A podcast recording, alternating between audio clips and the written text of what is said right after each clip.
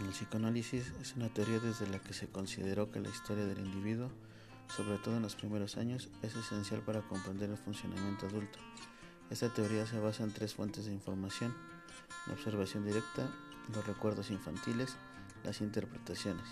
Sin embargo, al basarse en los análisis de conflictos sexuales inconscientes que se originaron en la niñez, la observación no era suficiente. La doctrina psicoanalítica sostiene que los impulsos instintivos que son reprimidos desde la infancia permanecen en el inconsciente y afectan a la persona en su adultez.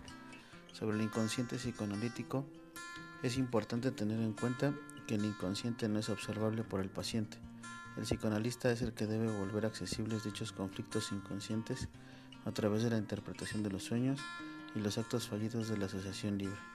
Entonces, desde el psicoanálisis podemos tomar tres puntos fundamentales para definirlo como método investigativo, la cual se basa fundamentalmente en explicar lo inconsciente de los actos, palabras, sueños, fantasías, delirios de un individuo como método psicoterapéutico.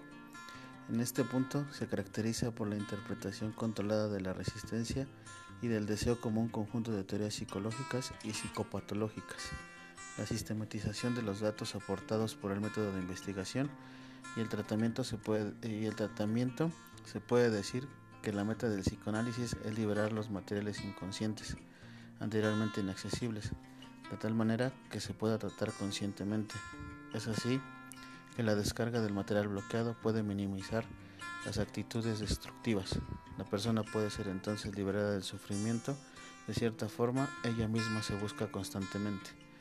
Debe analizar su propia vida y su interior, conocer su propia historia, dejar a, un lado el poderío, no tener como objetivo el reconocimiento ni fungir como el maestro perfecto e ideal, identificar y conocer las características de cada etapa de desarrollo según Freud, observar con atención los indicadores que permitan detectar conflictos en los chicos, brindar afecto y respeto y al mismo tiempo ser una autoridad que le dé confianza, mostrar empatía y comprensión brindar espacios de juego, creatividad, movimiento, actividad, ofrecer materiales que permitan satisfacción, espacios para expresar emociones y sentimientos, no promover el temor sino la amistad y comprensión, evitar las restricciones y prohibiciones muy rígidas e inflexibles y evitar someter a los niños a presiones.